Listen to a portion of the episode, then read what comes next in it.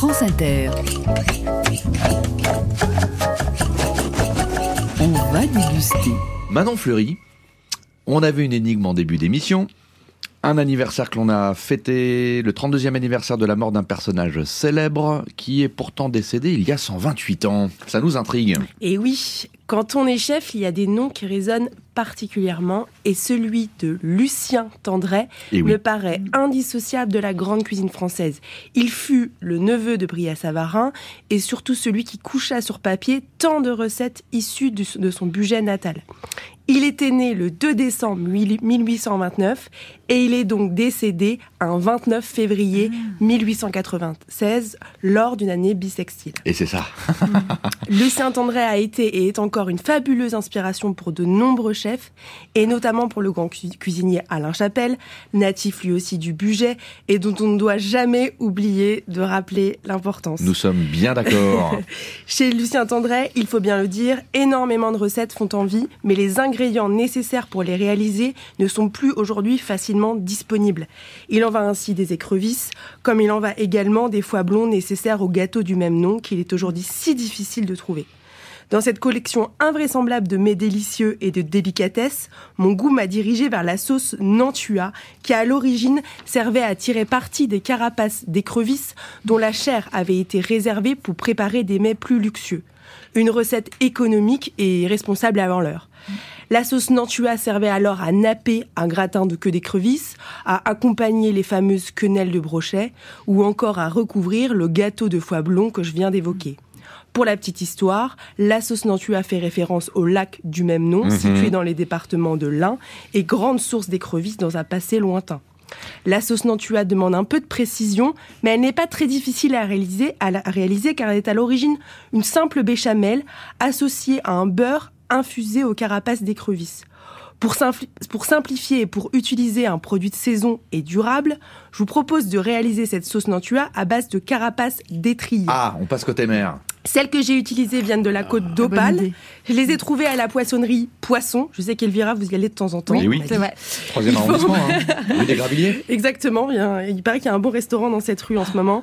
Il faut en profiter car c'est le début de la saison, Vous début parlez, mars. vous parlez du vôtre, hein, quand même. Oui, non, je sais pas, Datil. Non, mais Il s'appelle Datil. Petite précision, restaurant. je suis enfin allé déguster la cuisine de Manon Fleury. moi, pas Euh, encore. J'aurai l'occasion d'en reparler. Datil, votre restaurant, c'était tout simplement prodigieux. Ah, merci. Ils font donc les faire rôtir au four, donc les étrilles, à 180 degrés pendant environ 40 minutes et ensuite les immerger dans 200 grammes de beurre préalablement clarifié pendant 30 minutes. J'ai pris une autre liberté et j'ai eu envie de remplacer le traditionnel flambage au cognac par une réduction de vin oxydatif comme du vin jaune par exemple. Moi j'ai utilisé un fond de bouteille de la cuvée en aparté de Lise et Bertrand Jousset qui traînaient au restaurant. Super vignerons qui ouais. sont dans la Loire.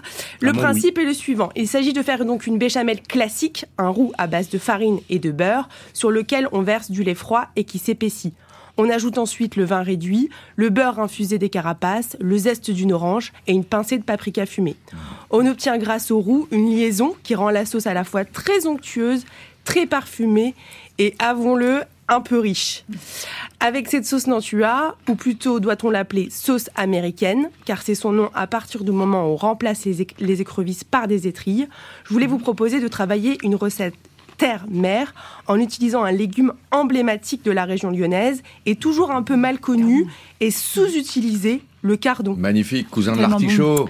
J'aime bien ce produit au goût délicat d'artichaut, même si son côté fibreux est quelquefois difficile à contourner. Pour cela, il faut bien tirer sur les parties fibreuses en les épluchant à l'aide de la, pointe d'un petit couteau Mhm. et en tirant sur les fibres, un peu à la manière de la rhubarbe par exemple. À Lyon, le cardon se déguste le plus souvent en gratin, Avec ou de la même moelle. Avec de la avec de moelle. la moelle, La exactement. Mais là encore, la recette m'a paru un peu trop riche.